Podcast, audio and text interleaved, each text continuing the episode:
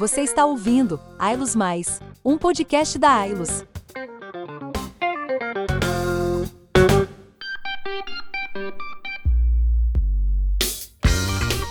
Ei pessoal, como vocês estão? Parece que foi ontem, né, que o ano começou e já tem muita coisa boa rolando por aqui no sistema Ailos, nesse primeiro trimestre.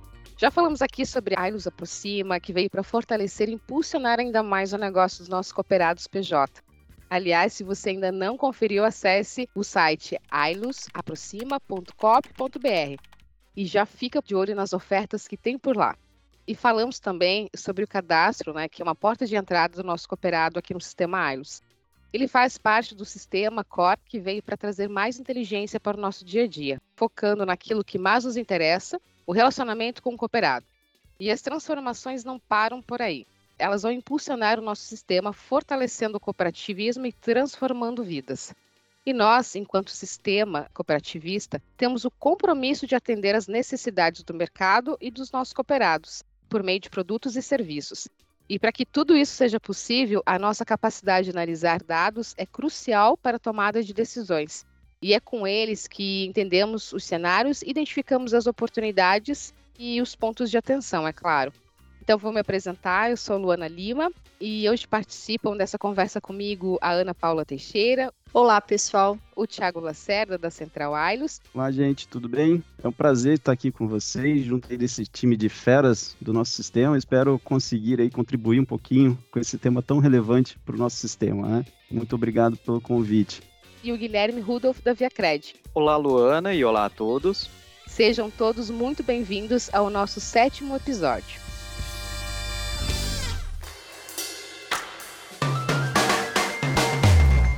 E para começar, Thiago, explica aí para gente qual é e qual a importância da inteligência de dados no meio disso tudo, né? Falando em transformação digital, evolução do sistema, enfim. Então, a inteligência de dados, né, de forma bem resumida, é um conjunto de técnicas, né, para a gente conseguir extrair, organizar e analisar grande quantidade de dados, né, e, obviamente, impactar diretamente nas tomadas de decisão. Então, quando a gente fala de inteligência de dados, a gente busca respostas, né? Então, a gente está buscando respostas, por exemplo, o que, que o meu cooperado realmente quer, quando ele quer, por que ele quer, e também os seus reais hábitos de consumo, né? E o que, que eu espero com isso, né? Antecipar as necessidades. Então, imaginando ser mais competitivo, ter um melhor desempenho e beneficiar diretamente os nossos cooperados. Só que o que a gente está falando aqui não é nada novo. Né? Então, se a gente pegar exemplo aí da história, né? durante a Segunda Guerra Mundial, alguns aviões de combate voltavam da batalha cheios de buraco de bala. E os aliados encontraram formas né, de tentar é, revestir né, os aviões onde eles encontravam maiores perfurações. Só que um matemático né, chamado Abraham Wald, ele foi convidado pelos aliados para estudar os dados desses aviões e entender um pouco mais o que, que eles poderiam fazer para reforçar a blindagem e diminuir, obviamente, né, o número de aviões derrubados pela força inimiga. Então, o Abraham, ele entendeu que, na verdade, os aviões que não voltavam eram os aviões que a gente tinha que entender, porque esses realmente foram atingidos em áreas críticas e por isso eles não retornaram. Com isso, eles passaram a revestir a armadura dos aviões em áreas que não tinham buracos de bala, né? que eram áreas como a cabine do piloto, a, o motor do avião, e com isso eles conseguiram diminuir né, a, a derrubada de aviões pelo inimigo. Né? Então, assim, a história por trás dos dados ela é indiscutivelmente mais importante do que até os próprios dados. Ou, mais precisamente, a razão por trás da falta de certos dados pode ser mais significativa do que os dados que nós temos. E aqui na AILOS, a inteligência de dados vai ajudar a complementar a atual plataforma de BI, com a capacidade do autosserviço de dados. É um conceito que visa proporcionar aos usuários do sistema possibilidades de criar e gerar as próprias análises, através da estruturação de uma arquitetura corporativa e de ferramentas que entregue autonomia na concepção das análises das informações. Mas como a gente vai fazer isso tudo? Né?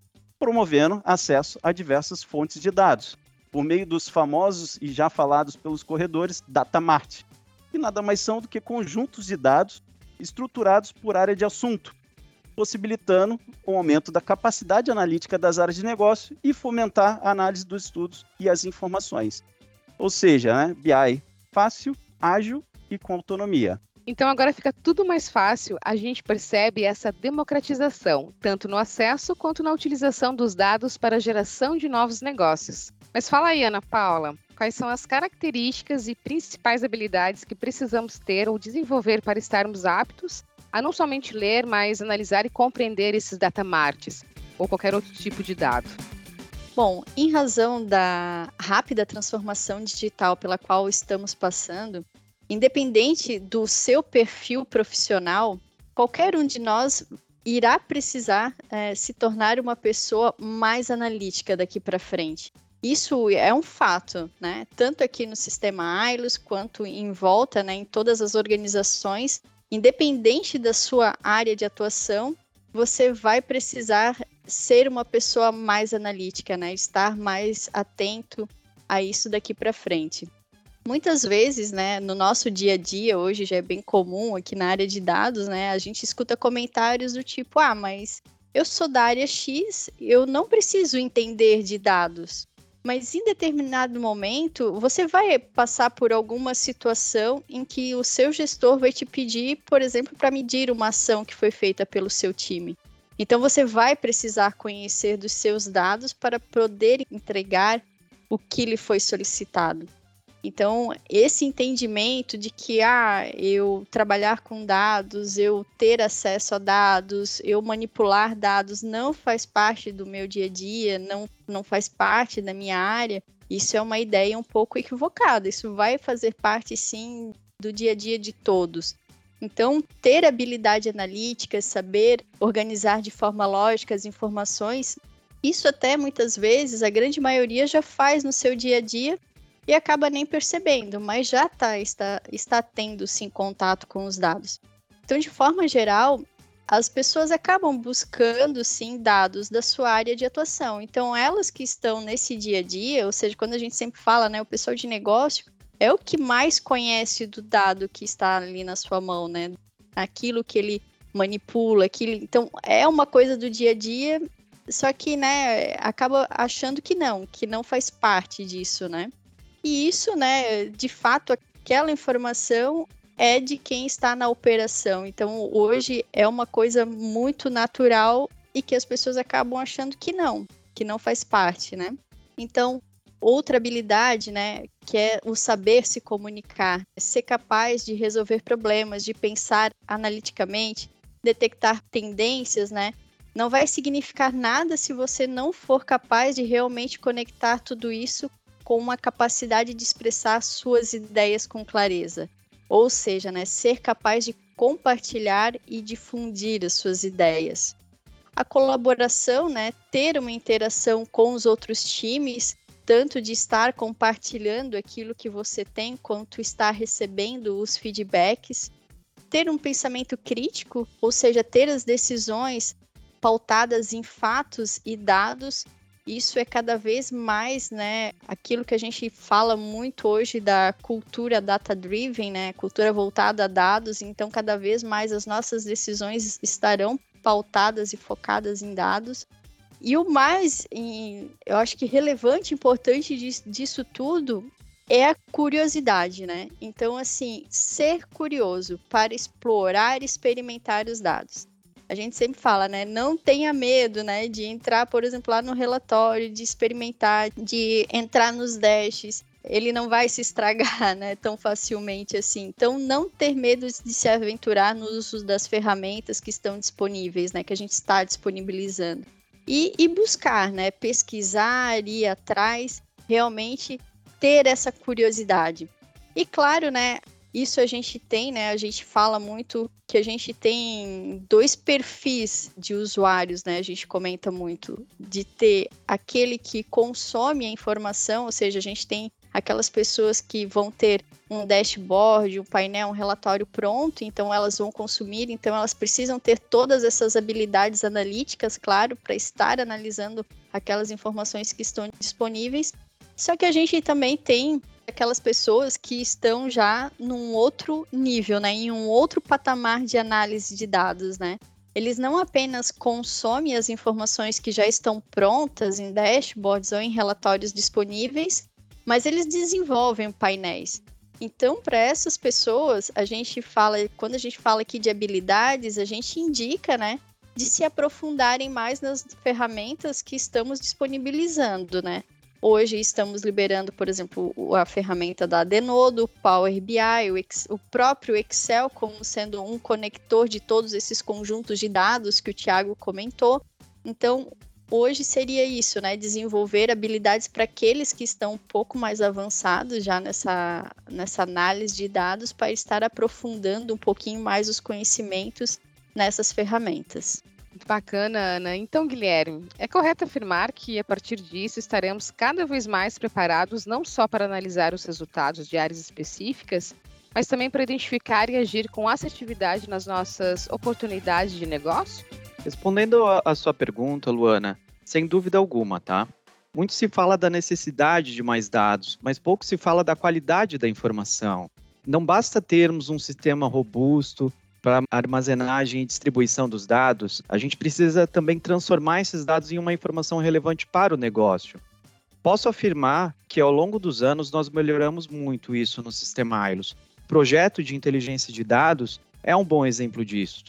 Agora os colaboradores poderão trabalhar de forma estratégica, passando menos tempo baixando e cruzando planilhas e mais tempo analisando as informações para a tomada de decisão. Então, o que, que adianta uma planilha cheia de colunas, dados, números, letras, se aquilo não me gera valor, né? Falo por minha experiência que nas áreas onde eu atuei no sistema, nós crescemos tanto e de forma sustentável graças a decisões tomadas em prol do cooperado. Isso, sem dúvida alguma, né? Mas todas elas também baseadas em fatos e dados, assim como a Ana comentou. Então, gente, a pergunta é que não quer calar. De que forma esse movimento, que é de certa forma nos bastidores, vai beneficiar os nossos cooperados? Todo esse movimento é para atender melhor os nossos cooperados. Então, vou citar alguns exemplos do que a gente realiza na prática, tá? Por exemplo, para o time de marketing, isso significa que uma comunicação se torna mais assertiva. A gente alcança o cooperado pelos canais de sua preferência e sobre os temas que é do seu interesse.